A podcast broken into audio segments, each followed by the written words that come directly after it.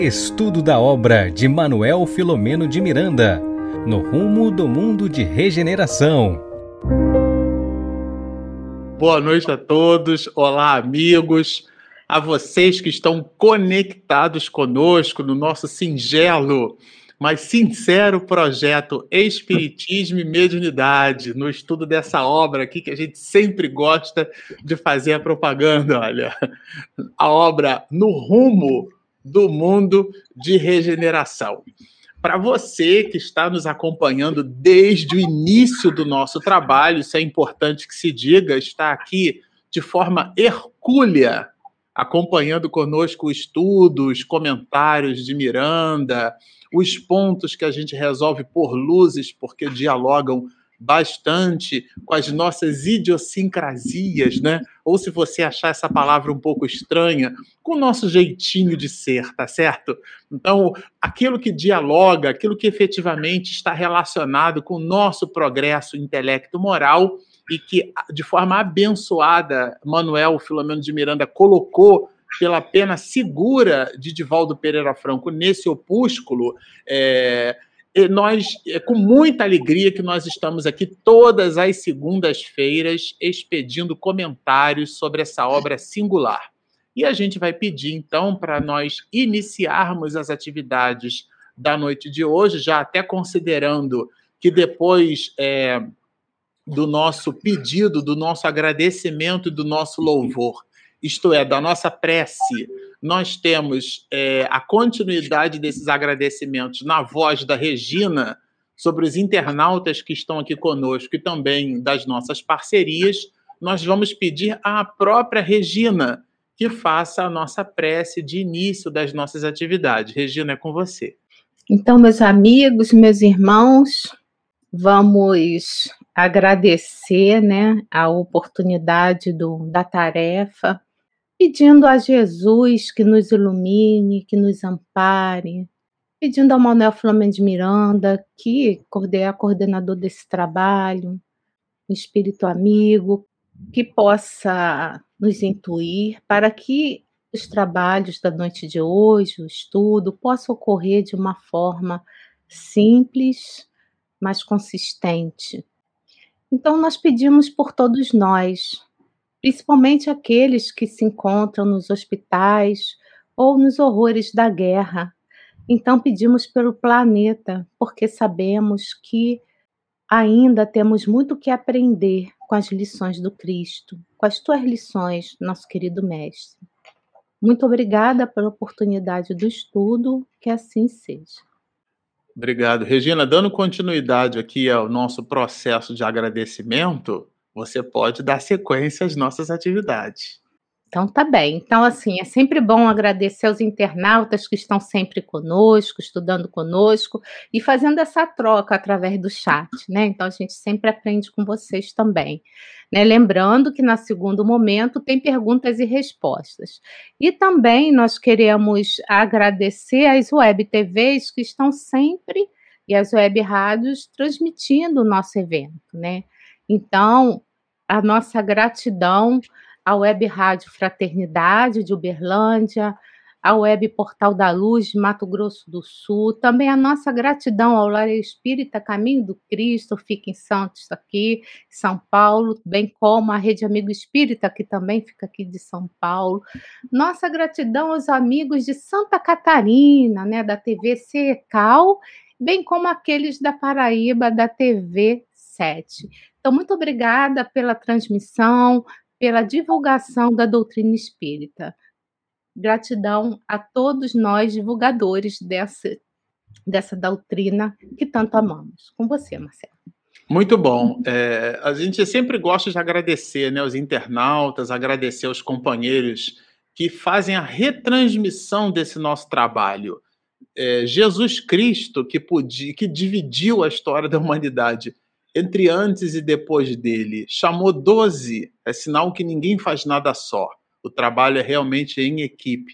Então, neste instante, os companheiros que é, efetivamente retransmitem a nossa, a nossa singela possibilidade de estudo, aqueles que depois também é, fazem a retransmissão do áudio, porque muita gente consome eh, as reflexões de Miranda através do nosso estudo pelas ferramentas de podcast. E nós as possuímos, a Regina tem feito a atualização dos podcasts e as pessoas, alguns muitos, né, sobretudo no exterior, muitos espíritas no exterior, a gente recebe mensagens de companheiro da Suíça, de Portugal, do Japão, de diversos países na Europa e também companheiros dos Estados Unidos, né, das Américas, é, que estudam conosco. Até a turma que, cuja a língua materna é o espanhol, como existe ali uma certa proximidade latina, né, eles também se aventuram em nos acompanhar é, aqui em língua portuguesa. Então é realmente uma alegria a gente poder ter vários companheiros de diversas partes do mundo estudando essa obra. Afinal de contas, olha o título do livro: No rumo do mundo de regeneração. Então, é realmente o mundo inteiro acompanhando o trabalho conosco, esse trabalho que está multiplexado pelas diversas partes do mundo. Bom, nós, como vocês sabem, nós estamos iniciando é, com essa live é, o capítulo de número 16, a nossa trigésima live, isto é, a live de número 30, nós é, estamos assim com bastante alegria, né?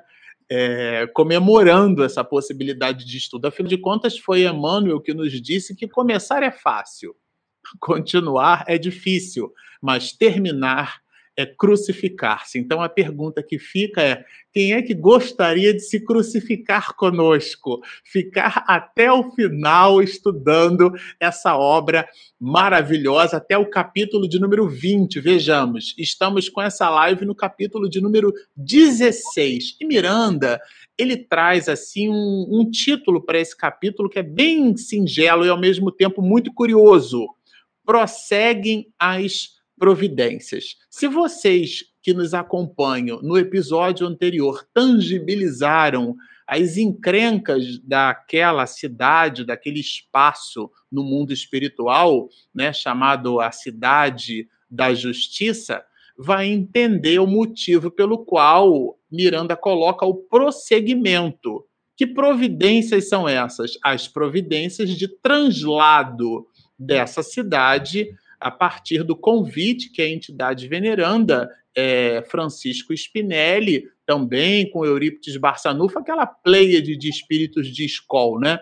É tanta luz que a gente não consegue nem enxergar direito.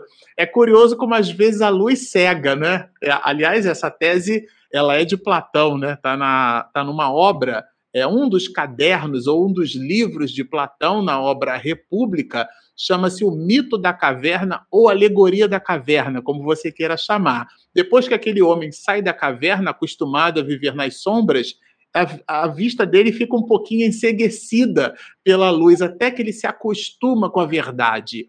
E, claro, aqui existe um volume enorme de relações mitológicas e, ao mesmo tempo, metafóricas, que eu não vou nem entrar no detalhe. Mas o ponto alto aqui é que essa obra ela nos ilumina e nos esclarece. E aqui no capítulo 16 é o prosseguimento desse esclarecimento.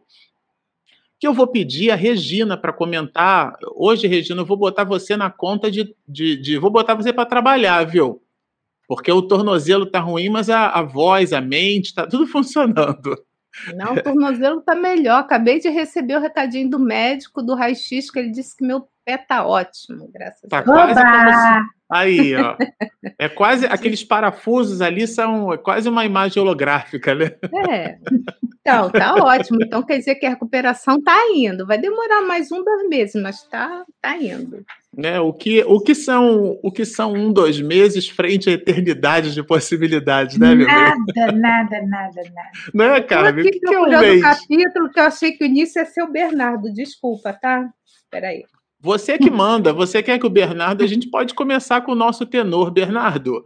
É, esse, essa parte, esses seis primeiros parágrafos aqui, que compõem o início, né, introdução, é, diferente do capítulo 15, é, Miranda ele fala aqui da, da, da emoção, né, que, que foi aquele instante e E tem uma fala aqui muito consistente de Spinelli, de Francisco Spinelli, fazendo a introdução desse tema. Você quer comentar para a gente? É, é, é, bem interessante que nesse capítulo ele também não começa como alguns, na maioria, falando sobre a paisagem, natureza, e ele vem e ele diz coisas muito fortes, né, que fala assim, fazia é, tem, tinha um momento exato para dar a notícia, tinha um momento exato para fazer aquela ação. Então ele fazia, ó, é, não deveríamos, porém, anunciar antes, né, estavam relatando daquilo que eles, que eles estavam acontecendo, mas ele, ele tem uma palavra aqui que ele fala que é interessante, que ele fala assim, a mudança planetária será radical. Então, assim, a gente chegou nesse momento da transição que precisa ser feito. Então, ele falou assim, que aquela, porque assim, se a gente for olhar, né, eles foram lá para aquela região, para dar aquela notícia, então, eles estavam saindo daquele trabalho, então imagina a carga emocional que eles estavam passando, vibrando, refletindo sobre aquelas ações, sobre que, que muito ainda precisava fazer, e ainda falava que aquilo aconteceu em diversos, é, diversas re, é, regiões, então aquilo ali foi em vários locais é, do orbe acontecendo aquele anúncio, acontece, isso vai acontecer, essas notícias chegando para esses espíritos. Então, assim, mais que tudo isso está dentro das maravilhosas leis de Deus. Então, assim, por mais que possa, se, possa ser um momento de reflexão, que ficavam ali pensando, né, de, de ir lá anunciar, passar por aquela situação forte, numa região é, terrível, é, havia ali um momento exato para aquela, para aquela, aquela notícia, falando que a mudança planetária ela vai acontecer, e, e esse, esse, recado chegou em várias regiões, outros grupos de trabalho estavam realizando isso, e que isto tudo estava dentro da execução das leis divinas. Então, esse do início, né, é, do, do parágrafo que me, que me chamou a atenção, que mais uma vez Miranda, ele chama, ele sempre vem falando da natureza, mas ele já pontuou aqui para a gente essa importância, que ele havia um diálogo importante com o espírito Spinelli, é, relatando o porquê daquela ação uma reflexão desse trabalho. Achei muito interessante o início, é, para mim, né, esse início desse capítulo. Agora, é, eu queria, Carmen, quando a gente estava estudando esse assunto, uma das coisas que nos chamou a atenção mais adiante é, foi justamente essa, esse aspecto hórrido, né? esse aspecto horroroso, ou do, pantanoso, é, que cheio de lamentações, é, essa visão do pântano, né? desses espíritos chafurdados na lama, essa visão que a gente, claro, né, vai construindo um painel mental a partir das observações que Miranda coloca é, no, no conteúdo, né? coloca no texto dele. E a gente viu aqui é, que esse que foi uma coisa que você comentou durante o nosso estudo, e eu acho que vale a pena a gente repetir aqui para os internautas, né? Que chegou um determinado instante que já dava para ouvir com detalhe algumas outras expressões sonoras. Fala um pouquinho para a gente sobre isso. É. Boa noite, amigos. Mas eu queria deixar um aviso que aqui começou relâmpagos e trovões, bem aqui na minha direita. Se acontecer qualquer coisa, depois eu volto, tá? Eu não, vou. não vai acontecer não. Você vai ficar aqui com a gente. Porque o, o previsto, o previsto era o tempo bom, mas Tá muito relâmpago aqui. Olha, para mim, eu tô achando, eu tô achando que a sua imagem tá ótima. Eu tô achando a fotografia da imagem excelente, está bem iluminada. Para mim, o tempo tá ótimo aí do tá seu bom, lado. Para mim também, lá fora, lá fora, dentro e dentro.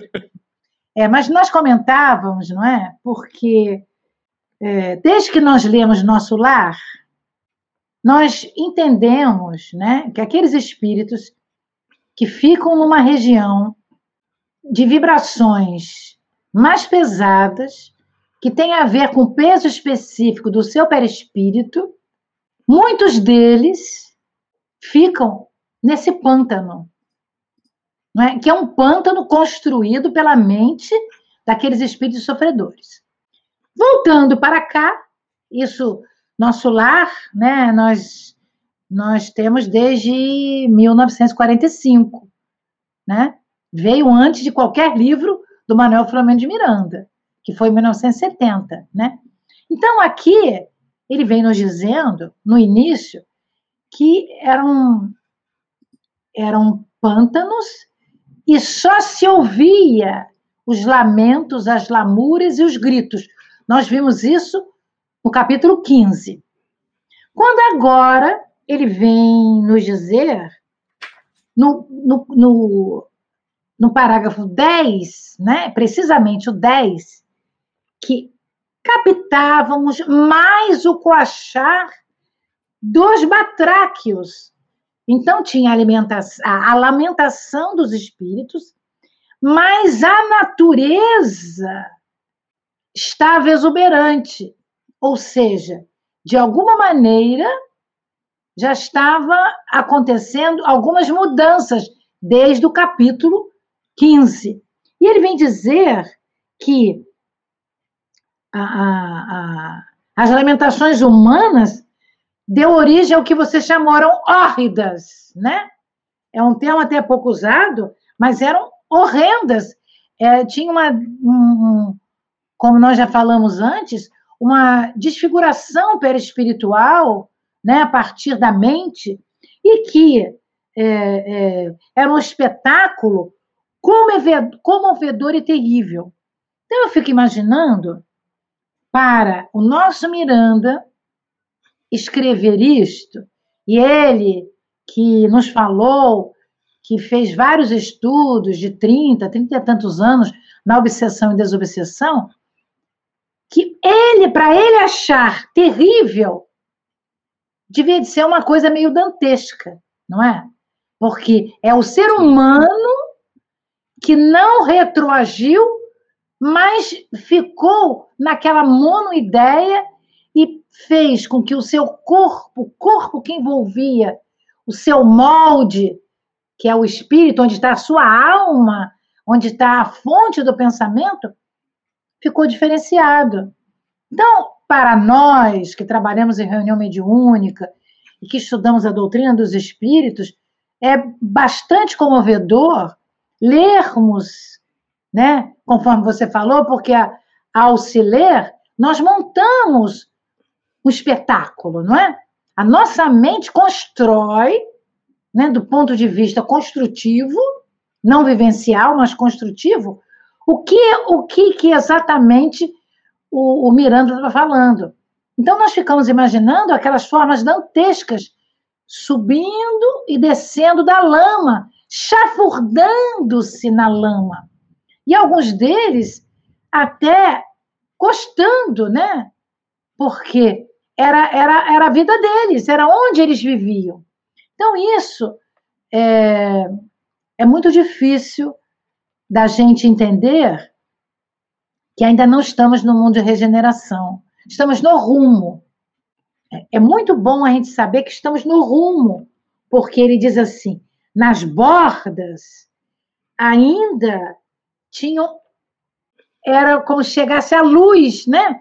Quer dizer, o, a vibração dos espíritos estava envolvendo aquele charco que nós não sabemos qual a profundidade e nem qual a extensão.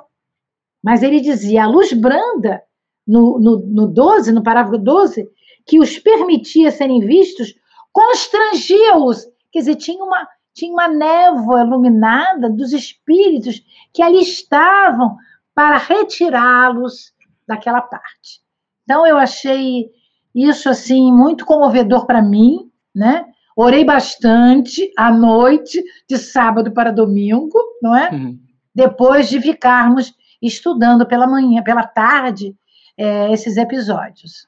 Muito e bom, agora eu passo para a Regina, se ela quiser completar. Regina quer sim, porque depois que a gente, a gente até quando conversou, né, Regina, a gente viu que para ficar fácil do internauta entender, para quem já teve carro velho, quando você tem o, o, silencioso do carro com defeito, sabe aquela parte do cano de descarga que a gente. Por que, que a gente chama de silencioso? Porque faz um barulho tremendo, né? Então, quando, quando aquilo está solto, é um barulho enorme. Quando você tem um carro com aquele silencioso, que de silencioso não tem nada, e você resolve trocar, consertar aquilo ali, Aí é que você descobre que a porta range, que o painel faz barulho, porque o silencioso não deixava de silêncio, não tinha nada. Aqui foi um momento, Regina, em que o silêncio se fez. Alguém trocou o silencioso do carro, que era uma filha indiana, e aparece aqui um espírito de escol, né? Fala um pouquinho para a gente sobre esse assunto. Então, eu vou falar um pouquinho, mas eu vou como vou passar para a Carmen para depois ela falar quem é esse espírito, porque que esse espírito nobre, né? Então, que foi Quem é? Que espírito que é? Eu fico ansioso, Regina. Então, é a rainha Santa Isabel. Mas, mas de onde? De qual país que ela mais... era? Jesus Maria José de Portugal. Isso. Eu tenho até a história dessa no livro. Você vai, vai que a Carmen não apareça. Né? Olha, então, gente, a gente, a gente estudado sobre a... a gente estuda isso, a gente ensaia, parece até um jogral, um teatro, a gente passa ali a pauta. É um jogral, né? é um jogral do bem. Isso. É um jogral do bem.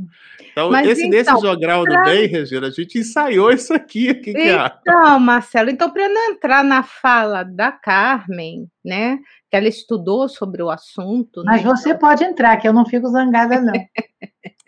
Mas eu queria tá falar no, de uma olha, coisa a Carmen está no outro nível, Regina. A Carmen está no outro nível. Você vê que você viu a câmera dela como é que tá a luz, a fotografia da imagem. Ah, porque tá hoje eu coloquei a câmera. Hoje eu, eu coloquei a câmera. Aí, outra conversa, né? Você vê que ela daqui eu estou sentindo até o perfume da Carmen, Regina. Ah, ela é perfume novo mesmo. É, é perfume novo que eu ganhei. Então, Aí, tá então, vendo? Ó. Eu até comentava com o Marcelo hoje, acho que no almoço, não lembro, quando foi essa questão do. Ah, era sobre uma série que não importa, que eu estava vendo, e que eu falei assim: ah, é sempre a questão do bem e do mal. Né? Isso. É sempre assim, né? Para série ou filme ter sucesso, filme de ação, de quadrinho, de, né, de herói, é sempre tem o bem e o mal, né? Mas aqui né, nós, nós, assim, como os filhos de Deus, não é bem assim, não, né? Por que, que então alguém pode estar pensando assim? Por que, que essas coisas acontecem? Né? Então, por, vou ser muito breve para passar depois para Carmen. Primeiro, pelo nosso livre-arbítrio, né? Porque a gente precisa, a gente fala de livre-arbítrio, mas o que, que é o livre-arbítrio? É a faculdade que o ser humano tem de eleger o seu próprio caminho, é o seu comando de vida. Olha que interessante, resistindo ou cedendo às suas boas ou más tendências e influências que recebe dos espíritos elevados ou superiores. Então, se existem espíritos nessa situação, nesse charco, né?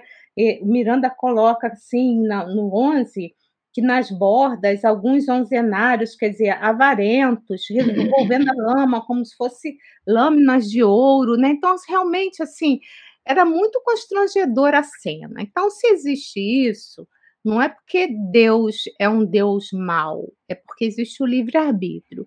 Ao mesmo tempo, existe o determinismo. O que é o determinismo? É a vontade de Deus atuando nos fatos através de suas leis, ou por intermédio dos seus emissários. Mas para frente a gente pode falar de lei. Mas é por isso que acontecem essas coisas, né? Através do nosso livre-arbítrio, a gente se coloca nas ações que a gente acha que é certo, mesmo sobre influências através da obsessão de um espírito mal. Porque é, só acontece a obsessão porque há sintonia entre os espíritos.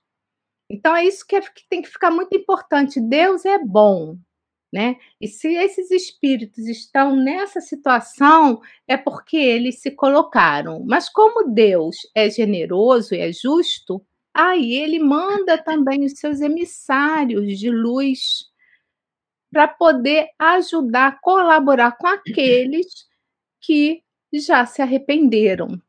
Não aqueles que estavam ali gritando, né? Com medo da situação. Ele coloca aqui nessa questão do medo também. Não estavam arrependidos, mas aqueles que estavam assim sinceramente convencidos de aquilo não era bom para eles.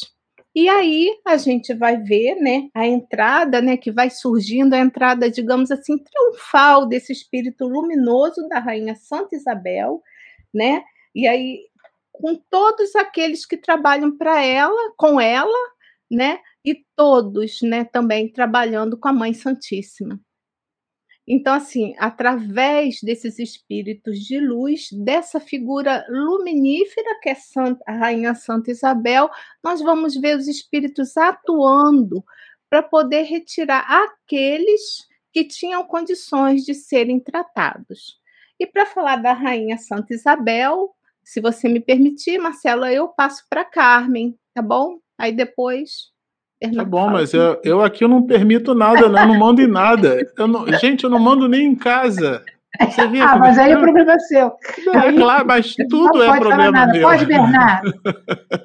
A gente não pode não. falar nada. Então vamos lá, vou botar. É, é muito interessante porque uh, o, o Miranda escreve aqui com muita suavidade, né? E a primeira frase que está no parágrafo 17, ele diz que a Isabel, esse espírito, é um espírito muito valoroso, porque no século XII, ela viveu no século XII, e século, no século XIII e no século XIV.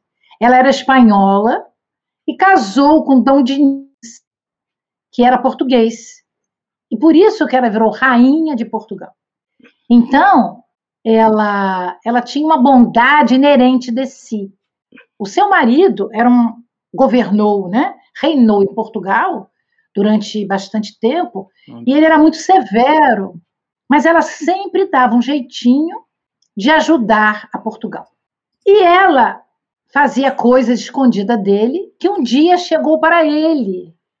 E ele arrumou uma maneira de tentar descobrir o que que a sua esposa fazia. Ele amava muito, mas ele não queria que ela gastasse o dinheiro da coroa com aqueles pobres que ele ignorava, porque ele era uma mão de ferro. Então ele disse para ela: Olha, minha querida, eu vou sair com essa tropa e vou fazer uma, uma excursão aqui. Nós vamos caçar, porque era um, um local, local de árvores frutíferas que tinham alguns animais. Ele levou um conjunto de cães. E aí ela disse, pensou, que bom, né? Eu agora ele vai demorar bastante. Eu vou vou levar pães para os meus pobres. E a história diz que ela que tinha aquela roupa de rainha tem uma coisa assim como se fosse uma, uma faixa. Ela pegou a sua faixa fez assim, encheu de pães, e quando ela ia saindo, o marido chegou. Ele voltou rápido, ele fingiu que tinha ido. E disse para ela: Minha amada, tudo bem? Ela disse: Tudo bem. Ele disse: O que, que você leva aí? Ela disse: Rosas. Ele disse: Então deixa eu ver as rosas. Quando ela abriu aquele pequeno chale e fez assim, caíram rosas vermelhas. Eu gosto muito de contar isso, porque em Coimbra, exatamente onde aconteceu, na Universidade de Coimbra, na porta da Universidade de Coimbra, tem uma um móvel que tem várias imagens dessa Isabel de Aragão.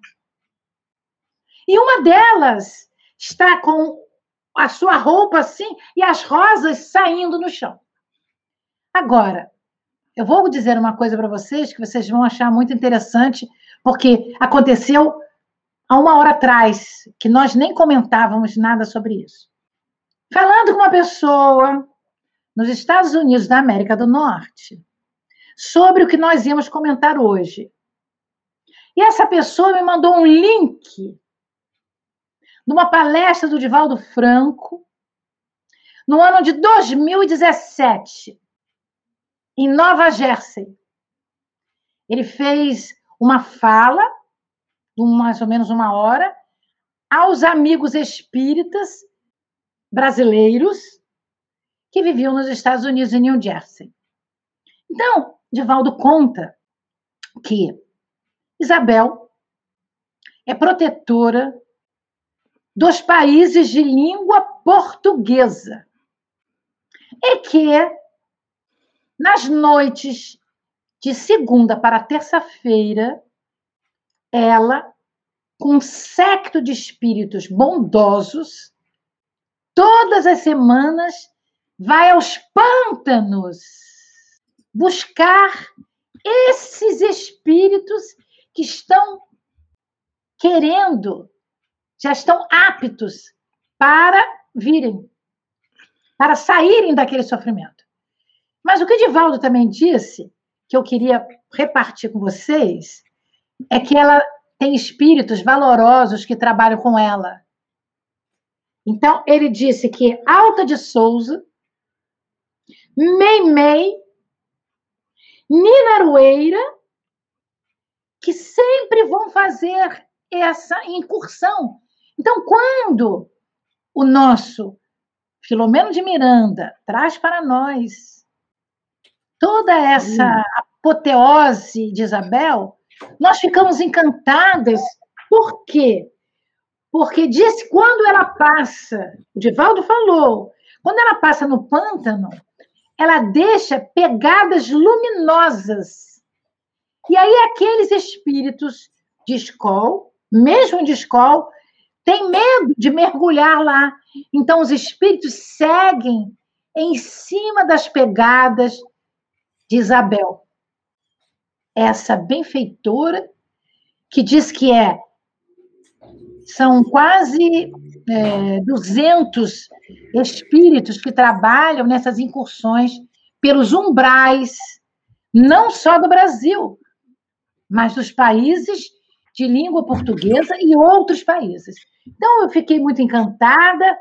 Não, não está no YouTube, é um link que depois eu vou passar para você, Regina, e para você, uh, o Marcelo, se depois vocês quiserem colocar lá, é uma beleza ele comentando sobre isso e que a princesa Isabel, a rainha Isabel, não é princesa, desculpe, a rainha Isabel ajuda a mansão do caminho.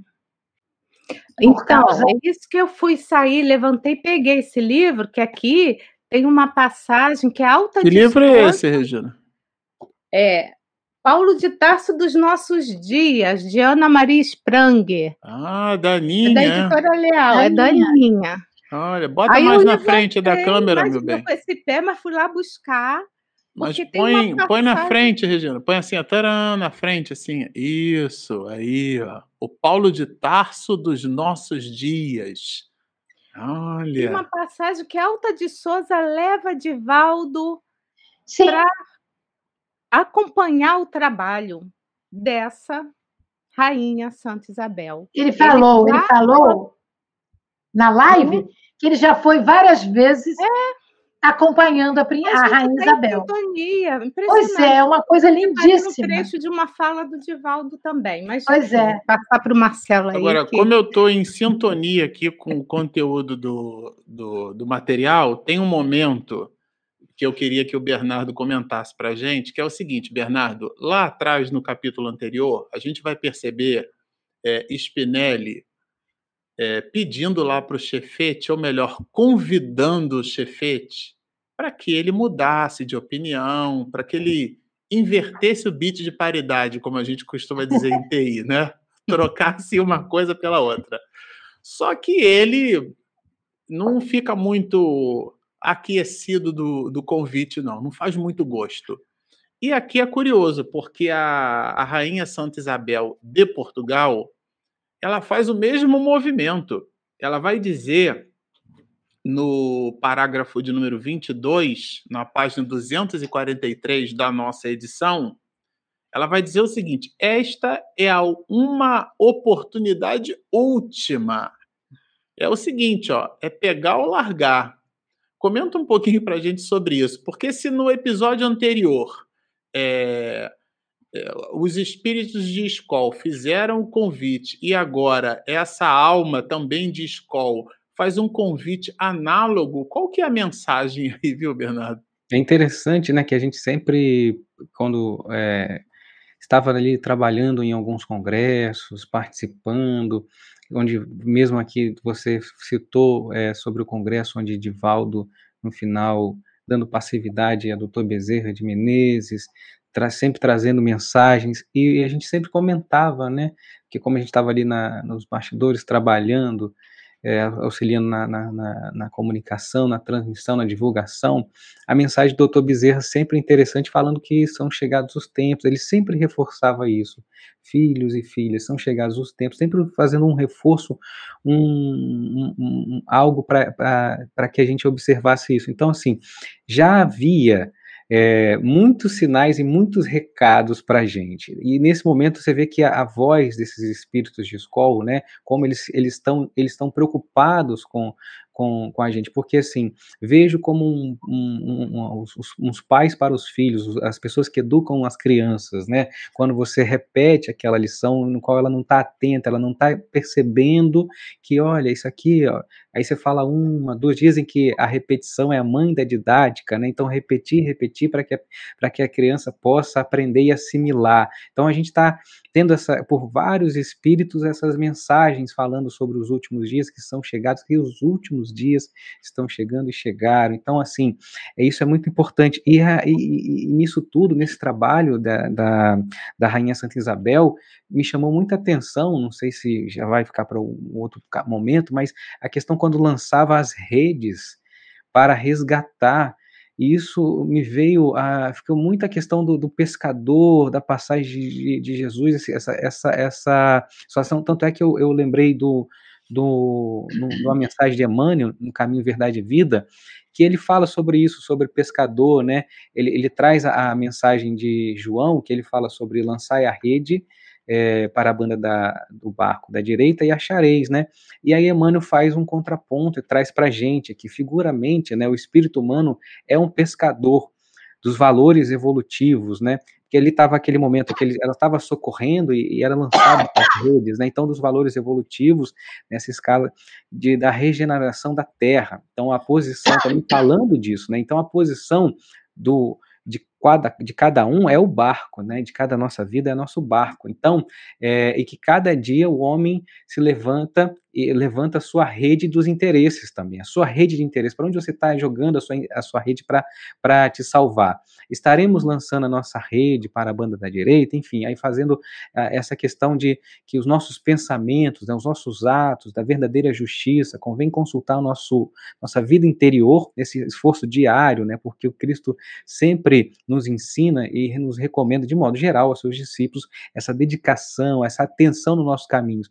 Então, eu achei muito interessante é, como que era feito o resgate e que é, um resgate que tem toda um, uma, uma questão artesanal, né, uma questão humana de pescar, vem pescar almas, desde quando a gente também vem ouvindo essa, essa, essa forma de falar, e, e atenção para isso, para onde você também, é, ali tinha uns espíritos recebendo esse auxílio, né, de, de, de, de receber a rede e tentar é, e, e ser resgatado, enfim, dependendo da sua, de como estava naquele momento a sua vibração, mas também onde a gente está se salvando, né? Onde a gente está jogando a nossa rede, no que que a gente está colocando a nossa fé, colocando o nosso caminho, o nosso barco.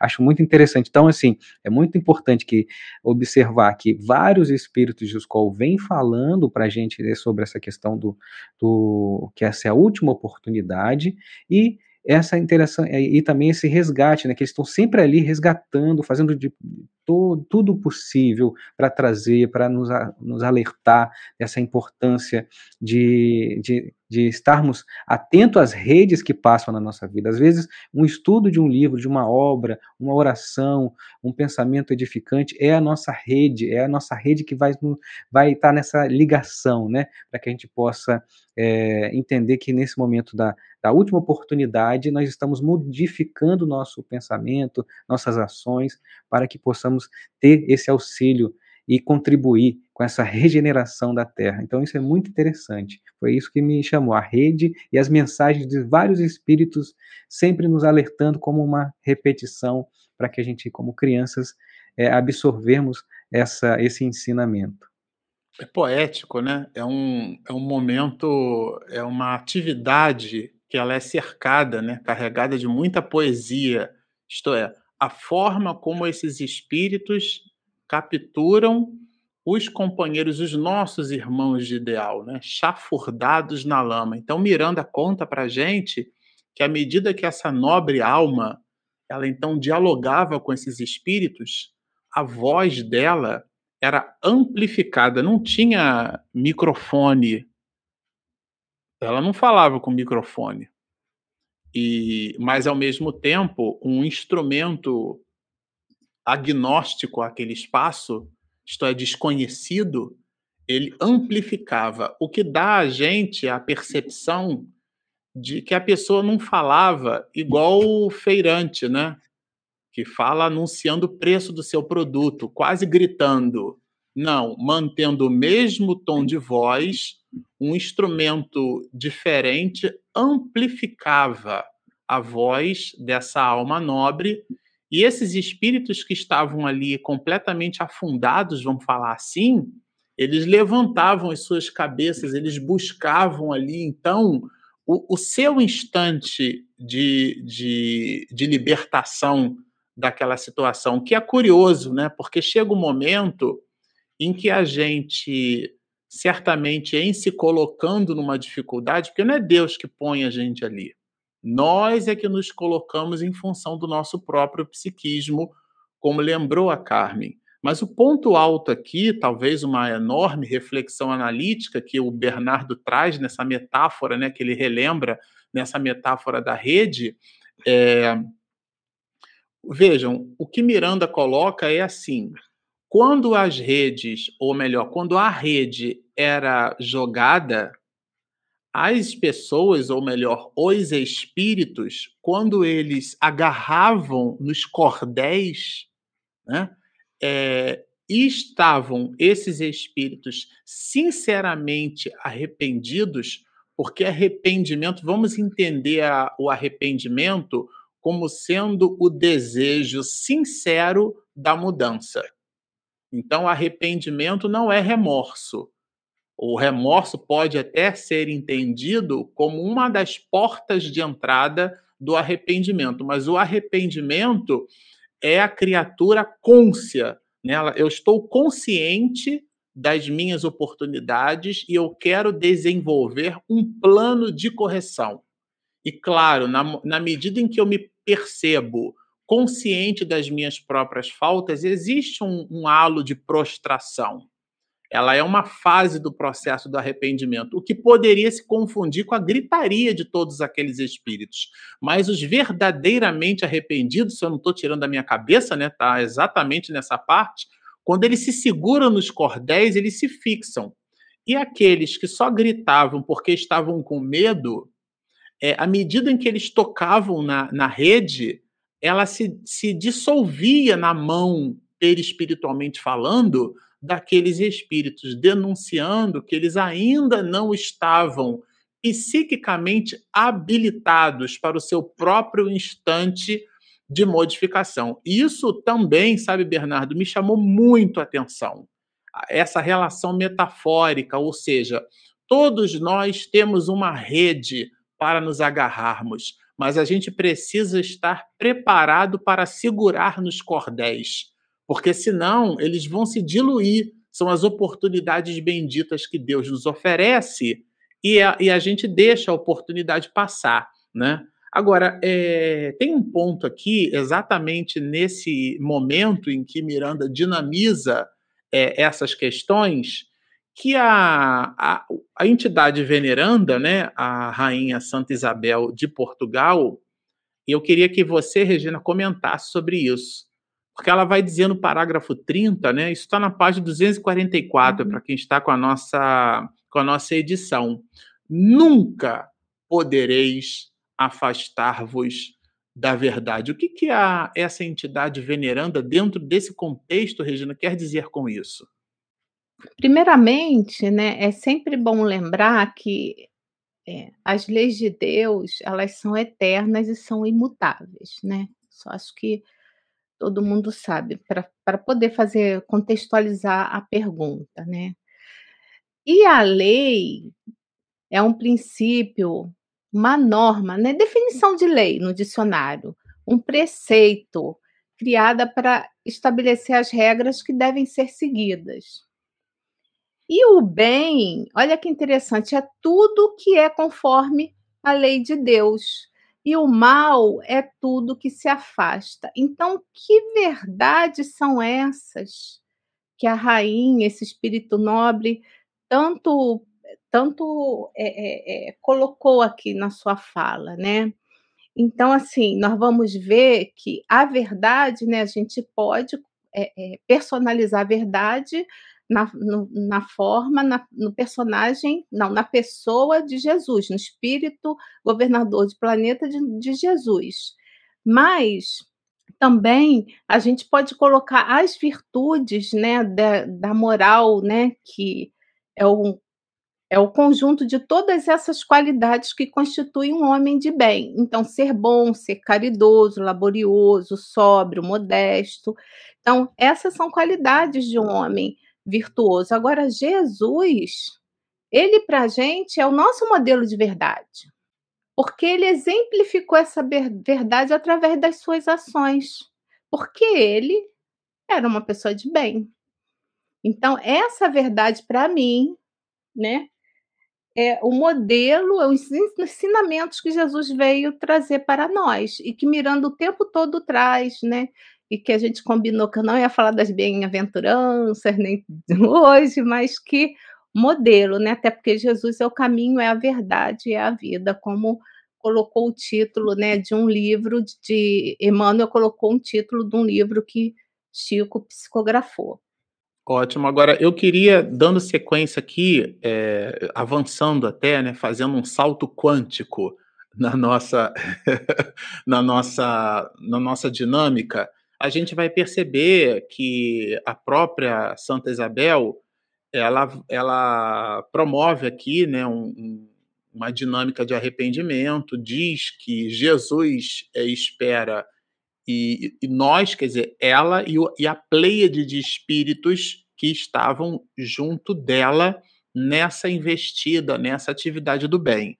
Mas, é assim como ela, Assim como essa entidade veneranda, não vamos esquecer que Spinelli é igualmente um espírito de escola que comanda essa empreitada uhum. e ele uhum. dá o seu recado. E Manuel Filomeno de Miranda faz questão de, é, de escrever pela pena do Di, né, pela pena de Divaldo, as observações de Spinelli, que vão a partir do parágrafo 48 na nossa página 246. É, é, Carmen, comenta um pouquinho para a gente, é, fazendo aí esse salto quântico, é, desse, desse chamado de Spinelli, né? o que cham, nos chamou a atenção ao chamado.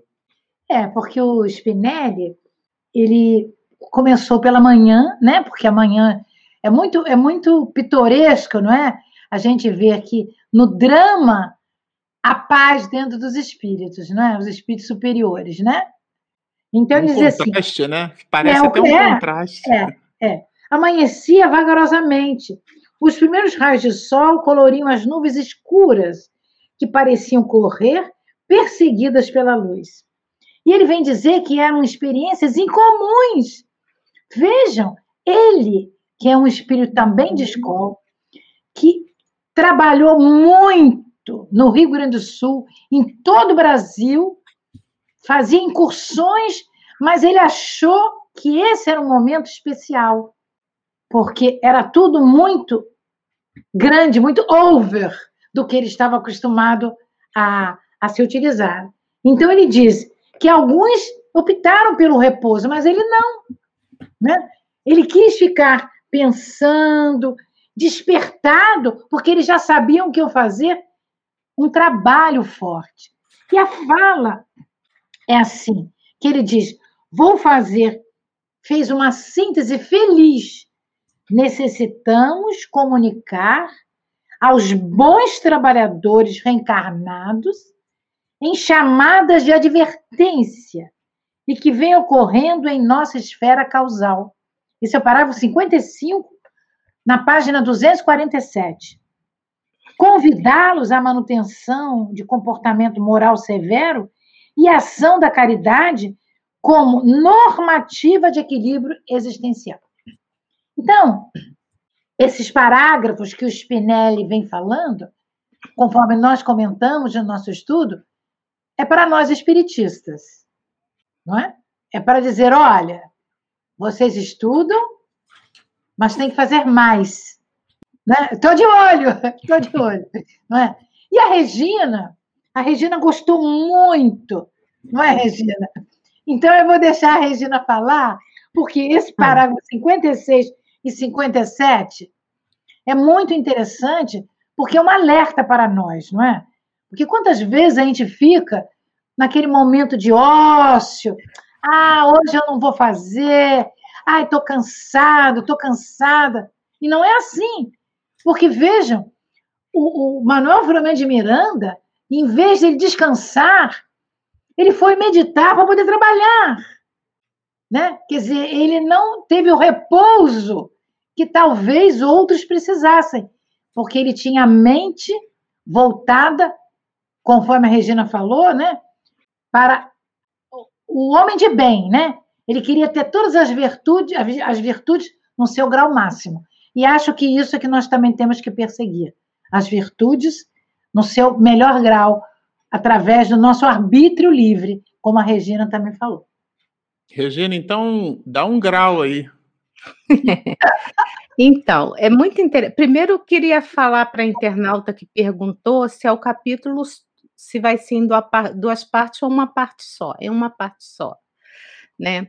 Mas eu também queria falar para vocês que uma coisa é a gente fazer o estudo no, no sábado, né? Para poder fazer essa live de hoje. Mas quando a gente vai estudando, aí nós vamos sendo inspirados pelos nossos guias, nossos mentores, né? E eu reparei que a Carmen a gente ficou o tempo todo falando de Divaldo. E hoje eu estudando, eu me deparei com um, um, um trecho de um vídeo que eu já havia separado para um grupo lá no Rio de Janeiro que estudava o livro dos Espíritos, da fala do Divaldo, que eu não posso colocar aqui por conta de direitos autorais, mas eu fiz a transcrição. Então, tem falado muito pouco nessa live que eu tenho falado bastante, mas poder ler, são três minutos, mas a fala é do Divaldo e é belíssima e vai corroborar com isso que o Miranda colocou aqui, o Spinelli, sobre os tarefeiros, sobre a gente não estar, tá, digamos assim, firmes no nosso propósito. É divino, é Divaldo Franco falando. E eu transcrevi porque eu achei sensacional. Essa fala aconteceu no workshop de 2017, Consciência e Liberdade. Estava tá? inspirado em 2017, viu? Não, para vocês, olha só, olha o texto. Me desculpe a leitura, mas é ele falando. Eu me recordo de que não há muito, no dia 4 de abril de 2016, um grupo de espíritos muito infelizes acercou-se-me e desafiadoramente me disse: Iniciaremos hoje uma guerra a guerra contra a esperança. Anote a data, porque a partir de agora recrudescerão as dores, multiplicar-se-ão as dificuldades, e aqueles que pretendem servir ao Cristo de Deus, como vocês falam, terão que demonstrar. Não serão mais as feras do restrito circo romano, nem o empalamento, as fogueiras. Seremos nós. Estaremos de pé para averiguar a legitimidade do cristianismo. Estaremos ao vosso lado, de todos vós, para poder testar-vos as lições que ensinais aos outros. Procuraremos interferir em vossas vidas, porque sois devedores. Não nos sentimos na condição de cobradores, mas de material de laboratório para testar a vossa fidelidade. Podeis contar conosco, porque nesse momento de transição que se iniciou desde os anos 70 do século passado, as dores que se abateram sobre a Terra são mínimas. É como se a cauda de um cometa passasse a regular distância, provocando alguns leves danos. Mas agora o cometa se volta na direção do planeta terrestre para um grande choque. Contai com a nossa guerra, estamos em batalha. E gostaríamos de vermos chorar, buscar misericórdia, deprecar, desistir.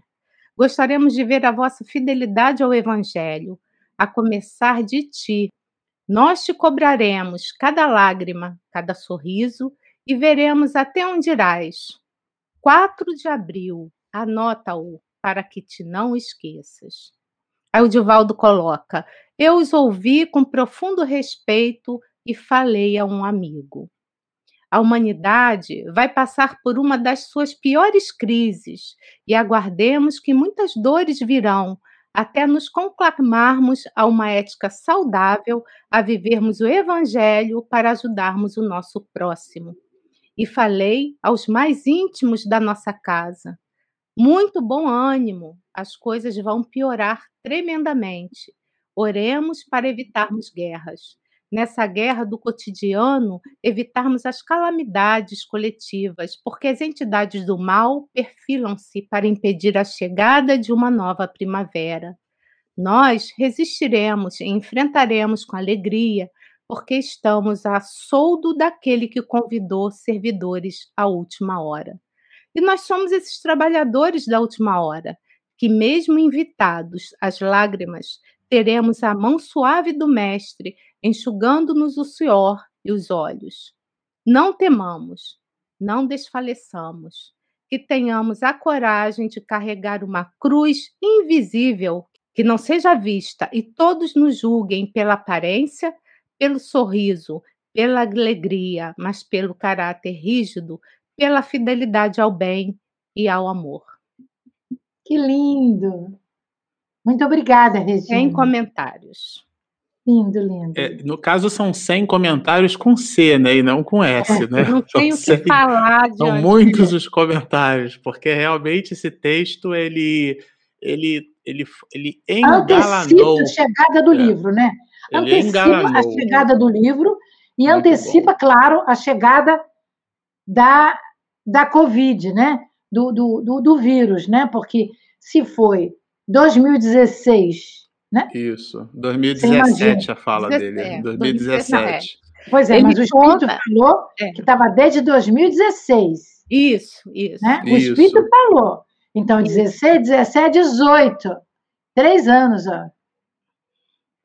É muito, é muito consistente, viu, Regina? Muito oportuno, muito. Belíssimo. Muito, é, dialoga totalmente aqui com as observações que Spinelli coloca em relação à nossa postura diante é, desse aviso que é essa obra. Então, isso é importante que se diga a propósito desse comentário, né, desse texto, desse recorte que a Regina fez da fala de Divaldo, que essa, o estudo desse livro não é um passatempo. A nossa live, as nossas lives, elas têm o propósito de estudar o livro, e o estudo do livro traz uma mensagem que fala diretamente ao nosso comportamento, à nossa mudança de comportamento, ao nosso reajustamento intelecto-moral. Claro que aqui não é uma mensagem que te, seja adornada do pavor, do pânico, da descrença, muito pelo contrário, é uma mensagem que fala de Jesus, é Jesus de volta, né, através da doutrina espírita através da ideia é, intrépida da imortalidade da alma. Então, esse volume de informações que a gente tramita aqui nas nossas lives são as bênçãos do alto nos convidando à reflexão. Aquelas dificuldades com, com os familiares, com sogro, com sogra, com trabalho. A gente fica observando na televisão mais de meio milhão de criaturas que já deixaram no Brasil a, a existência terrena pela Covid. A gente fica imaginando se uma pessoa no seu raio de movimentação possui quatro parentes próximos e esses quatro possuem mais quatro, né, transformando isso numa árvore B+, a quantidade de pessoas que já não foram impactadas por essas mortes cuja Covid foi capaz de ceifar. Então, o psiquismo humano, sobretudo agora, né, o brasileiro, a gente vive em terras de Santa Cruz, né? Então, o nosso psiquismo ele foi fortemente é, impactado por essa pandemia. O que nos cabe aqui no alerta desse autor espiritual é conectar a mensagem de Jesus as informações imorredoras da imortalidade da alma. Então, o que a gente traz aqui não são instrumentos de passatempo. Ah, a gente não tem nada para fazer, Vamos conectar lá na live para ver o que, que o Bernardo vai dizer, o que, que a Carmen vai comentar, o que, que a Regina vai trazer de novidade, ou o que o Marcelo né, vai tagarelar. Não. Nós estamos trazendo conteúdo de uma entidade veneranda, que é Manuel Filomeno de Miranda, que se apaga, inclusive, trazendo outros espíritos de escola e se colocando só como um transeunte destas mesmas informações, mas é um companheiro amigo, abnegado, que pela mão do Divaldo escreve nessa obra o seu 18º livro. E é nessa perspectiva que ele traz para a gente aqui, eu queria que o Bernardo comentasse, justamente os instantes de socorro na UTI. Porque depois de todo esse volume de informações de Spinelli, que a Regina sintetiza muito bem na fala do próprio Divaldo, né? Lá na página 249, a partir do parágrafo de número 69, é, Miranda traz a informação do socorro que eles promovem no hospital. Você quer comentar um pouquinho, Bernardo, sobre esse assunto? É bem interessante que, assim, como bem disse a Carmen, não teve repouso, saindo de um trabalho, observando a natureza, já adentrando outro trabalho, é, colocando aqui, né, porque eles vêm falando somado às vítimas da Covid, o alto número no hospital, então, assim, ele adentrou a UTI, e lembrando que né, a UTI que nesses momentos no qual ele está relatando para a gente foram momentos é, de muito trabalho pela frente, da, da unidade de saúde, os trabalhadores da área de saúde foram enfim. E aí ele pôde acompanhar o socorro das, das equipes espirituais, né, no plano espiritual, auxiliando os pacientes. Né? Então isso foi, foi, foi muito forte, muito profundo, né? Antes de da gente especificamente chegar ao auxílio de, de um exemplo que ele traz para a gente, né, de todo o desdobramento, é, essa, essa observação que vem da, de, do, do, auxílio, né? Então a gente tem uma mensagem bonita da Regina falando sobre forte, do sobre é, que a Regina trouxe para a gente do Divaldo, é, muito forte, trazendo para a gente mais uma vez a importância da imagem de Jesus, né? Então assim, se ficamos impactados, se ficamos, é, sabemos que o momento é muito complicado, é de sofrimento, é de dor, assim como esses espíritos entraram nessa cidade da justiça, na vibração, na imagem de Jesus. Então, assim, esse é o, é, é o nosso é o nosso é o nosso norte, né? Qualquer momento, qualquer situação que você achar que possa estar muito complicado, muito difícil, que você não não consegue enxergar a luz nas dificuldades, né? Como bem disse Marcelo, seja no trabalho familiar, seja no temos aqui um amparo, temos um auxílio, você está acompanhando esse estudo, você está recebendo aqui as mensagens de, de quatro pessoas, de, de, de mãos que fizeram para esse livro chegar aqui, desse trabalho. Então, assim, a mensagem consoladora está chegando aos ouvidos. Então, mas voltando aqui, quando ele adentra o hospital, como bem vimos antes, né, é, é muito interessante, porque cuja as vibrações, a oração do, do, do, do enfermeiro, das pessoas que estavam auxiliando, como isso é importante também. Então, como é importante a nossa oração, mais uma vez aqui o que me chamou a atenção, foi a própria oração até do, do, do trabalhador da área da saúde também ali vibrando para aquele paciente. Então, assim, a gente que tem, possa estar com algum paciente, alguma pessoa é, passando por alguma necessidade, recuperação, né?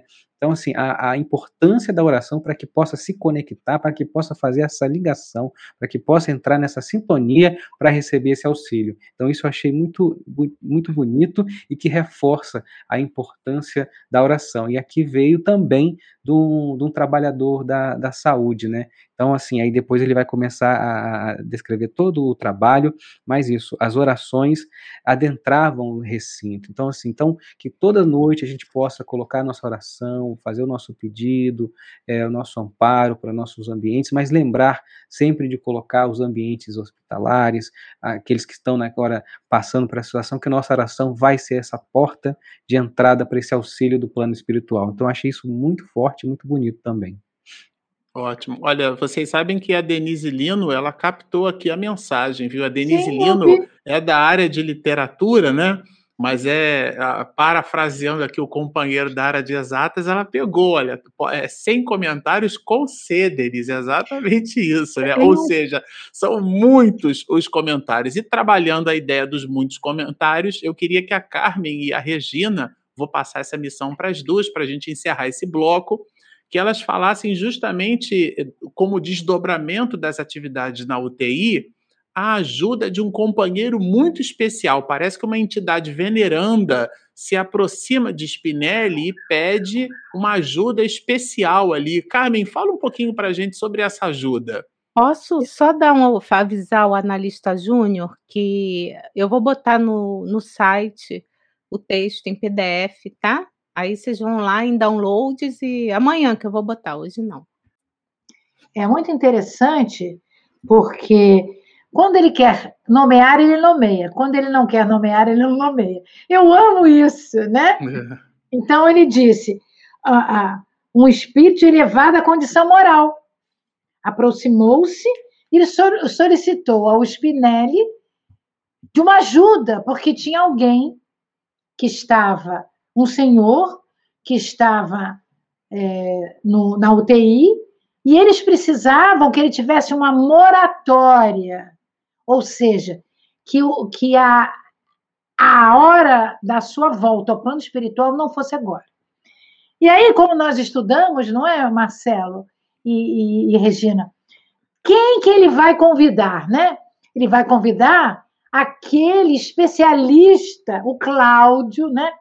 Em reposição fluídica. Quer dizer, o homem está em todas, né, o Carmen? É, o homem está em. Esse é. Cláudio é. aí, ele está em todas. É, depois dele, acho que é só a médium Malvina, né? É. Jesus, os homens eles estão em todos esses dois aí. É. Então, eles vão, eles vão, eles vão buscar que o Cláudio possa ajudar aquele espírito. E é muito interessante que não só o passe, eles fazem vários tipos de ações, mas eles fazem uma ação que é uma transfusão né, fluídica, usando as forças da natureza, né? E eu gostaria muito que a Regina, então, completasse isso, porque essa transfusão é algo assim muito maravilhoso, porque nós vemos muitas pessoas, até da minha família, que já tiveram moratória, minha mãe teve várias moratórias, né? Depois ela chegou a hora dela voltar, ela voltou.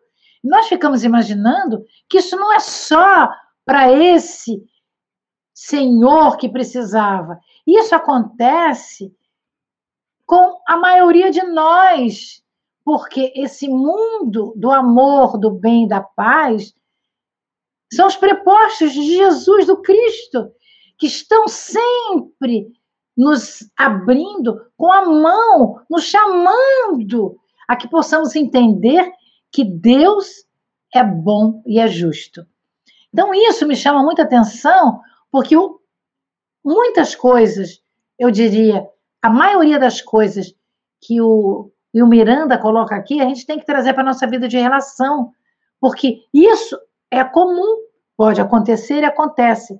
E eu fiquei assim, apaixonada por esse esse tratamento especial, né, que reviveu aquele homem e, e a enfermaria achou que ele estava morrendo, porque na hora que aconteceu a transfusão, o, o eletro, em vez de ficar pontuando, ficou em linha reta.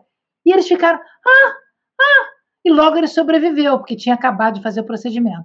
Aí, Regina, fala do procedimento. Fala, Regina. Então, nós combinamos também, mas eu acho que o Bernardo depois pode amarrar nessa, nesse jeito dele, né? Para amarrar todo o capítulo, que eu vou falar dessa questão da moratória. O que, que nós combinamos? É tudo o Divaldo Franco, é nosso querido amigo, nosso querido pai para a gente espiritual, nosso mentor, tudo. Então, nesse livro aqui da Aninha, que ela que escreveu, mas Ana Spranger. Isso, Ana Spranger, né? Aliás, um tá beijo, né? Um, aliás, um beijo para a um Aninha, beijo né? para ela. Outra eu tenho mega bastante esse livro. Aninha. A gente vai beijo. ver aqui uma passagem do capítulo 36, tá? Que é assim, intitulada assim: Jesus chegou. Então, ela vai falar da Benedita Fernandes, que a gente não vai contar muito sobre a Benedita por conta do tempo, mas lá em Araçatuba, a Benedita ela criou, ela, ela, ela passou por várias dificuldades, mas quando ela estava legal, ela criou um lar Benedita Fernandes. Hoje é esse nome, um lar para crianças abandonadas, enfim, para começar, ela criou esse lar para receber essas crianças. E como não se tinha muito dinheiro, às vezes, ou muitas das vezes, eles passavam fome. E a gente vai ver que o Divaldo passou isso também no início da Mansão do Caminho, né? Com seus filhos, é, seus filhos é, de coração. É. Isso. E aí, teve um dia que eles estavam, essas crianças, com muita fome. E o que, que a Benedita Fernandes falou para eles? Olha, vocês vão lá para o portão porque vocês vão receber o alimento dali, porque Jesus há de prover. E aí passa uma pessoa, que, que é esse caso, né, que a gente vai contar, dessa moratória, um tripeiro, lá no interior vendia as tri, é, tripas, vários tipos de, de vísceras e tal, chamado Ricieri, eu acho que é, eu confirmo o nome dele. E ele passa por aí e pergunta para aquelas crianças o que, que elas estavam fazendo ali, todas no portão, todas as crianças desse lar, né? E aí elas respondem assim: estamos esperando Jesus para nos dar de comer. As crianças falam para ele. e aí ele responde assim: digam, pois, lá dentro para a mãezinha de vocês que Jesus chegou. Então, esse tripeiro, a partir de então, sempre que sobrava as carnes, as vísceras, do que ele vendia, ele levava para esse lar para poder é, ajudar com o alimento, né? O tempo passou, depois a prefeitura foi ajudando, né? Com a Benedita, tem uma historinha mais longa, mas ele precisou vir ao Rio porque ele estava com câncer de pulmão. Passaram-se os anos e tal, tal, tal ele estava com câncer de pulmão. Sabendo, ele precisava, estava fazendo tratamento no INCA, no Rio de Janeiro, né? Instituto Nacional de Câncer. E aí, sabendo que o Divaldo estava no Rio de Janeiro, né, fazendo aquela temporada do Rio de Janeiro, ele foi à casa de uns confrades para estar com o Divaldo, tá? E aí, é muito legal, porque tem que ler, não tem como contar, é bem curtinho, olha só. E aí a Aninha fala assim: todos nós conhecemos como Divaldo Franco é discreto. No entanto, naquele dia, tomando conhecimento do caso do doente, Divaldo disse-lhe de chofre para espanto de todos que ali se encontravam. É, Ricieri. Não sei se é Ricieri ou se é Ricieri, mas eu não eu vou falar em português. É, Ricieri. Você vai desencarnar mesmo, mas há aqui um venerando espírito a me dizer que irá recebê-lo e auxiliá-lo no trânsito pós-morte. Diz-me ela também que você a conhece bem, desde os tempos das sobras. Está ela a agradecer, a dizer obrigada pelas sobras. Sobras? Ah, então a dona Benedita Fernandes Pergunte-lhe se eu não poderia ter uma moratória. Preciso de um tempo para terminar a obra dos esgotos no lar de crianças da minha cidade. Divaldo, será que posso pedir, além da moratória, que minhas dores sejam minimizadas? Divaldo ficou a escutar Benedita Fernandes. Ela me diz que sim, que a moratória ser-lhe-á concedida mais tarde, você sentirá uma dor forte no coração e no pulmão. Aí será chegada a hora de viagem. Completa-lhe Divaldo. E depois de um ano, ele terminou as obras e exatamente aconteceu isso. Terminou as obras, ele sentiu a dor e desencarnou. Então, esse esse esse espírito que está, não sei né, se já voltou encarnado, mas que desencarnou, ele recebeu uma moratória de um ano. Tá? Então, o bem é sempre o bem. Né? Então, se a causa é nobre, eles dão um jeito, os espíritos, de nos ajudar. E é isso que a gente precisa acreditar, sabe? A gente precisa acreditar no bem.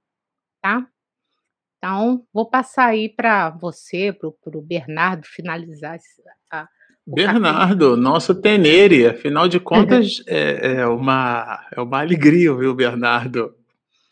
Interessante que, que depois ele vai e revela o nome, né? Ele fala que soubemos que o excelente benfeitor era o doutor Carneiro é, de Campos, né? Lá no finalzinho. No finalzinho, a gente Que a gente deixou para você, Bernardo. As meninas, as meninas ca cavaram esse pênalti aí para você chutar e fazer o gol, entendeu? E assim, quando eu fui quando eu vi o nome, eu falei assim: quando tem o um nome, a gente vai procurar, vai pesquisar. Se, se entregou o um nome, a gente pode ir atrás, pode pesquisar até para trazer, para conhecer também, né? Enfim.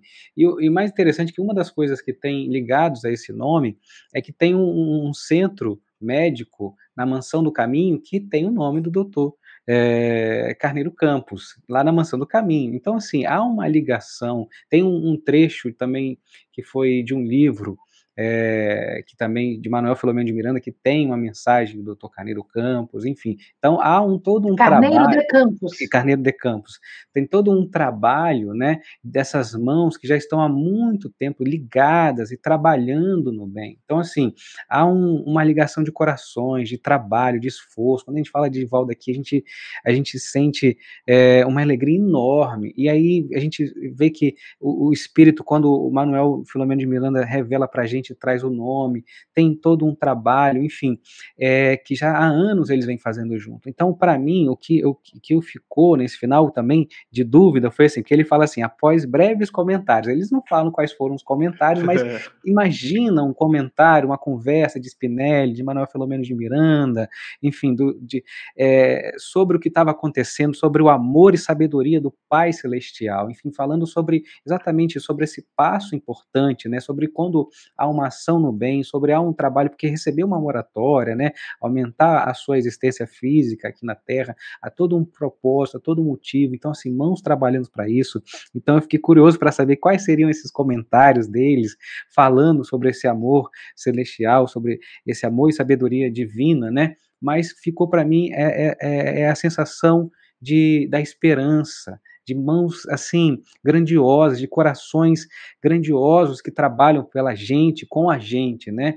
E porque estão trabalhando para a gente e com a gente. Então, assim, que há todo um trabalho é, nos hospitais, nessa situação, né, que nós estamos aí, como bem disse o Marcelo, reforçando números onde é, que você ou, um parente próximo vai ter algo, né, ou passou por algo, ou sabe de algo, né, convivência é, com, essas, com essas situações é bem comum, chega nas famílias, né, e as famílias, por muitas vezes ainda estarem não se encontrando, né, não conseguem ainda sentir é, a, a, aquela, aquela falta, né, porque é, a família grande, às vezes era quando se encontra, que é como é que está um, como está outro, hoje como os, os, encontros ficaram virtuais, ficaram mais distantes, né? Então a presença é sentida aos poucos, a falta, é, é, é muita gente desencarnou e, e, e, muitos não podiam nem ir, a, a, enfim, e ficavam sabendo depois. Então foi uma situação de muita dor, é uma situação de muita dor, mas ainda fica, é, ainda, ainda é, é de muita dor, mas exatamente, aí fica nessa situação de muita muita dor que nós ainda estamos passando, né, que, que enfrentamos né, nesse momento, que vamos sentir ainda os efeitos, muitas coisas, até, enfim, mas fica a esperança, fica esses corações, doutor Carneiro de Campos, é, Divaldo, enfim, é, é, é, muito. Acho que eu não sei, mas eu queria só. É, é momento de, de, que nós estamos aqui comentando e abrindo, assim. Eu tive um sonho maravilhoso é, é recente com o Divaldo, assim, então tá nessa conversa. Então eu acho que a gente tá nessa sintonia. Acho que é um momento de muito de alegria, de abrir o coração, né? De trazer isso. Então acho que foi uma, uma sintonia que a gente viu a imagem do Divaldo, viu a imagem desses corações e, e, e, e traz gente esse, essa injeção, assim como essa moratória que foi recebida por esses Espírito essa, essa moratória, essa injeção de esperança nos nossos corações para que a gente possa enfrentar esse momento de muita dor pelo qual a gente passa. Eu sonho com ele sempre também, viu, Bernardo? Então, somos dois. É, exatamente. Acho que a gente estava tudo nessa sintonia, nessa, nesse exercício, né? Então, é, quando a gente estava desdobrando no plano espiritual, a gente estava estudando. Também tivemos essa oportunidade de estar tá ali é, recebendo esse, esse, esse auxílio, esse estudo, né? Assim como esses espíritos que a gente vê que não descansam, que a, acabam uma tarefa, já estão meditando para a próxima, eles refletem sobre o que eles fizeram e já caminhando para a próxima. Então isso é, é, foi muito bonito nesse, nesses últimos capítulos aqui. Olha, eu queria muito agradecer a todos pelos a todos vocês que nos acompanham aqui é, vocês escrevem assim de forma tão carinhosa, né? E a gente fica acompanhando o estudo e, e esse, esse feedback de vocês é um, é um balão de oxigênio, sabe? Para a gente continuar, na verdade, expedindo né, considerações sobre os comentários de Manuel Flamengo de Miranda, que traz o verbo desses espíritos de escola, que é o que a gente procura fazer aqui, procura apreciar o comentário, destacar o comentário dessas grandes almas, né? Regina, a gente ainda tem alguns minutos, então eu vou perguntar para você. Ou, então, é, solta aí a primeira pergunta, a Carmen responde.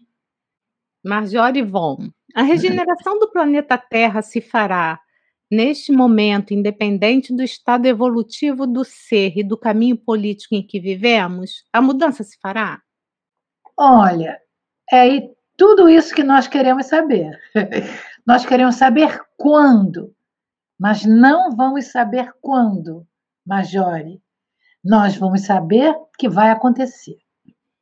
O livro do Manuel Flamengo de Miranda inclusive o capítulo 15, 14, ele nos diz que aqueles espíritos reencarnados, aquelas almas que se comprazem no mal, que não usaram bem o seu livre-arbítrio, porque já não tinham usado antes, quando reencarnaram, eles tiveram uma proposta de trabalho Alguns deles, ao desencarnarem, vão para um local diferenciado, mais simples do que o planeta Terra. Quando isso vai acontecer, nós não sabemos. Mas com certeza, o mundo de olha, o livro é No rumo do mundo de regeneração. Nós não sabemos quando a regeneração vai acontecer, a geração total, ou seja, com um bem muito maior do que nós temos agora. Mas, pouco a pouco, as almas, os espíritos vão se ajustando. Imagine, espero que você tenha é, lido e participado das duas lives últimas que nós fizemos, né? O translado, né? daqueles espíritos tão endividados para um local. Isso é um ponto do Manuel Flamengo de Miranda. Quantos translados, quantas mudanças estão acontecendo? Nós não sabemos. A mudança se fará? Se fará. O caminho político vai melhorar? Vai melhorar. Como? Não temos bolinha de cristal. Mas pouco a pouco as pessoas vão entendendo Vejam, hoje nós quatro falamos a mesma coisa, que tem que partir de nós para que haja mudança. O livro não é feito para vocês só, é para nós, para todo mundo. Então, à medida que a gente estuda, medida que a gente pega o livro, quantas vezes eu pego o livro e pego o meu, o meu tablet para poder ver de uma maneira diferente, e eu, eu trago para mim Viu, Marjorie? Agora, eu tenho certeza absoluta que todo esse processo, que é um sofrimento muito grande de muitas pessoas, vai passar. Mas vai passar no tempo que nós colaborarmos. Senão ela vai se esticar assim, igual um elástico. E esse, esse esticar até um elástico é que é o que a gente quer que não aconteça. Então, quando a gente se programa, e eu posso falar por mim, porque eu fui a última pessoa a entrar no grupo, né? Nesse grupo, nesse quarteto, né? É, quando a gente aceita o convite, não é para ficar na live, não é para ficar é, aparecendo na mídia, é porque a gente quer colaborar conosco primeiro. E colaborar com o grupo e deixar alguma pegada luminosa. Qual é a pegada luminosa? A nossa voz, o nosso estudo, a nossa colaboração, junto com vocês. E o que a Regina falou foi muito lindo. Ela disse que ela e o, e o, e o nosso é, Marcelo, que nós, nós gostamos de ver a delicadeza de vocês conosco. Não é bajulação, é delicadeza. Então nós ficamos muito felizes, viu, Marjorie? A regeneração vai acontecer quando vai depender muito de nós. Bom, a próxima pergunta é da Edinalva Rios. Regina, somos espíritos devedores. Edinalva, é, você está sempre com a gente, né? Aqui também estudando outras séries. Então, um beijo, um abraço, tá? Parabéns pelo esforço aí do estudo. Porém, dentro, dentre todos, existem muitos do bem. Por que a tempestade vem para todos? Olha que interessante pergunta, né? Eu, que não sou boba, não sou nada, hoje, nesse meu estudo, eu separei várias questões do livro dos espíritos, tá? Separei. E tem uma questão, a 634, né, que Kardec pergunta por que existe mal no mundo, se o mal é necessário. E a resposta, fazendo uma síntese, né, dos espíritos, né, eles falam o seguinte: os espíritos foram criados simples e ignorantes. Deus deixa ao homem a escolha do caminho. Tanto pior para ele se torna o mau caminho, sua peregrinação será mais longa. Se não existissem montanhas, o homem não compreenderia que se pode subir e descer. E se não existissem rochas, não compreenderia que há corpos duros. É preciso que o espírito adquira experiência, e para isso é necessário que conheça o bem e o mal. Não necessariamente que a gente precisa ser o mal, viu? Não é isso que ele está falando, a gente conhece. Então, eu consigo ficar horrorizada com as coisas que eu vejo no noticiário. Isso é bom para mim, porque eu já não comungo mais daquela situação. Eu não consigo ficar feliz com o que eu vejo, né? Com as guerras, com as pessoas abandonadas. Isso é muito bom, sabe? mas nós somos espíritos devedores, sim. Somos, porque senão não estaríamos num planeta de provas e expiações. Né? Somos, mas a gente está a caminho da perfeição, porque a gente já se arrependeu de muitas coisas. Então a gente já consegue ver esse claro e escuro, a gente já consegue ver essa diferença sabe? Do que, que é certo e do que, que é errado. Algumas coisas a gente ainda não faz muito certo, né? Porque ainda temos muito de orgulho, muito de vaidade, mas a tempestade vem para todos, sim. E como que a gente vai passar pela tempestade é que a gente vai se dar conta se somos espíritos melhores ou piores, né? Então ela vem para o nosso aprendizado porque a gente precisa dela ainda. Tá bom? Se alguém quiser complementar, fiquem à vontade. Eu não sei se tem mais alguma. Tem pergunta? Que a gente avança. Não, enquanto eu falava, eu não sei se alguém foi escrevendo, né? Você quer dar uma olhadinha? Senão a gente encerra. Até. Não, só tem. Eu queria complementar, Regina, e dizer o seguinte: que na realidade nós sofremos porque nós somos devedores da lei. Existe uma dívida pregressa, né? Essa dívida pregressa, nós estamos pouco a pouco pagando, né? Com a nossa redenção, com o nosso sofrimentinho. Já que nós é, estamos é o, é na linha ele fala do... da, da, transfusão da diástole e sístole. É o Isso. que fala da, exatamente. O coração que se restabeleceu. É. Olha, se vocês observarem no livro dos médios, existe um item que é o 267, ah, é, esse item 267 ele é dividido em, em várias, é, na verdade, em 26 partes. Né? É um item que já é uma parte e Allan Kardec partiu a partes. Né? É, é a nano-reflexão, é o pedaço do pedaço. Então, no item 267, existe um, uma nano-reflexão que é de número 8. E nela, é, o mestre de Leão vai nos dizer ainda assim, olha, reconhecem-se ainda os espíritos levianos pela facilidade com que predizem o futuro e falam com precisão de fatos materiais que não podemos conhecer. Então, quando a Carmen fala da bola de cristal, está dialogando com a parte oitava do item 267, tá bom? Do livro dos médiuns, que nos diz mais: os espíritos bons podem fazer que as coisas futuras sejam pressentidas, quando isso for útil. Nunca, porém, fixam datas. Eu vou repetir para fixar. A data.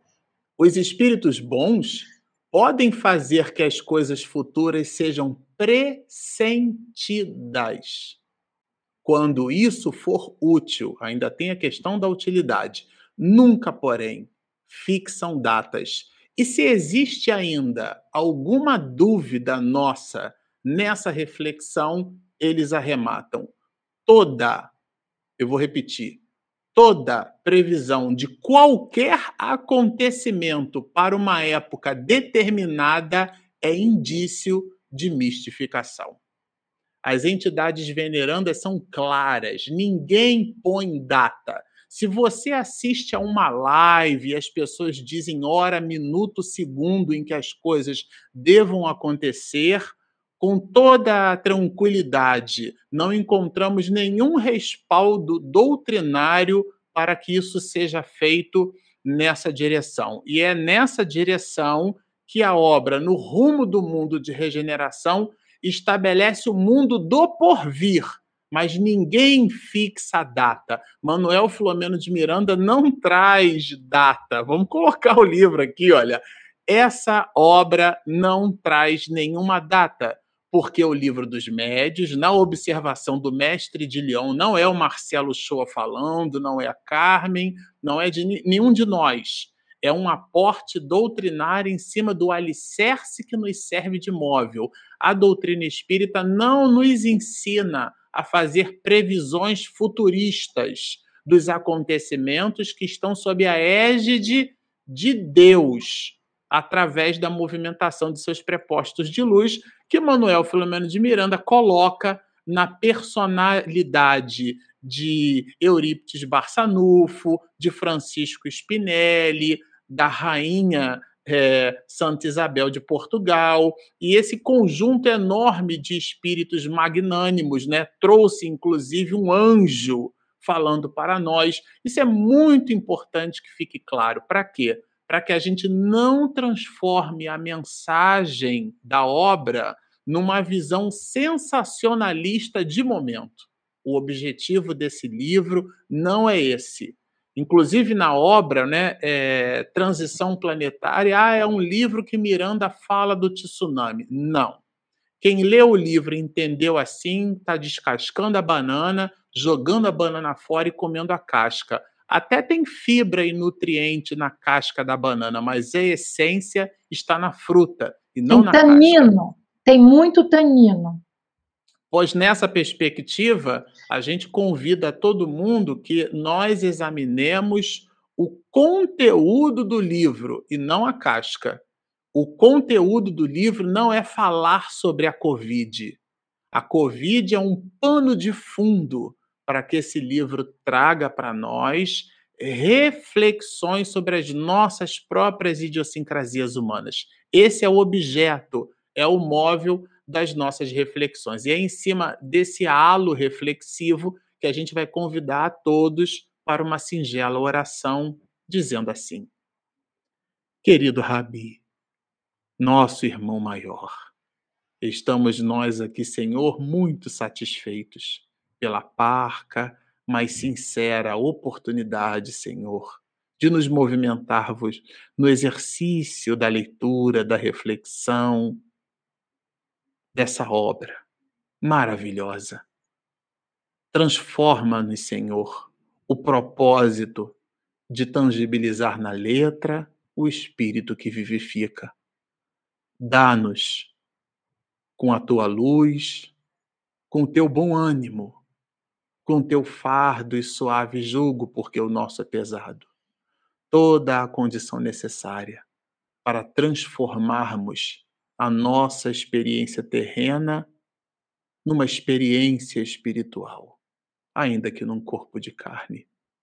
Abençoa, Senhor, de alguma forma transladando as nossas melhores vibrações a essas famílias que sofrem, que estorcegam, os conflitos, Senhor, de toda ordem, a doença, o infortúnio, o insucesso material que às vezes bate à porta da nossa consciência, nos convidando ao suicídio.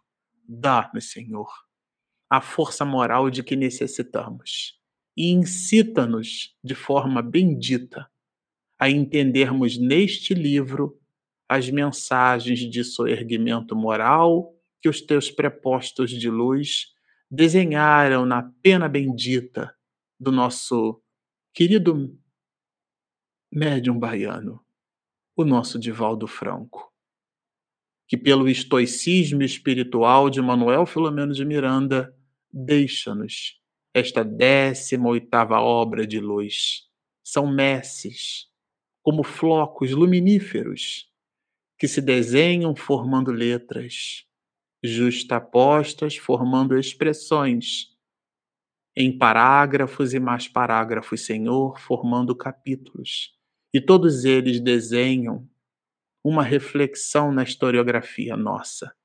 Permite-nos, Senhor, não sejam estes instantes vazios, mas momentos de iluminação de nossa própria consciência, a fim de que enxerguemos nas agruras do mundo a oportunidade bendita de servir-te no ideal do bem. Por tudo isso, então, glorificando o nosso Pai, essa consciência magnânima, primeira e única, nós te solicitamos, Senhor, que tu permaneças conosco, hoje, agora e sempre.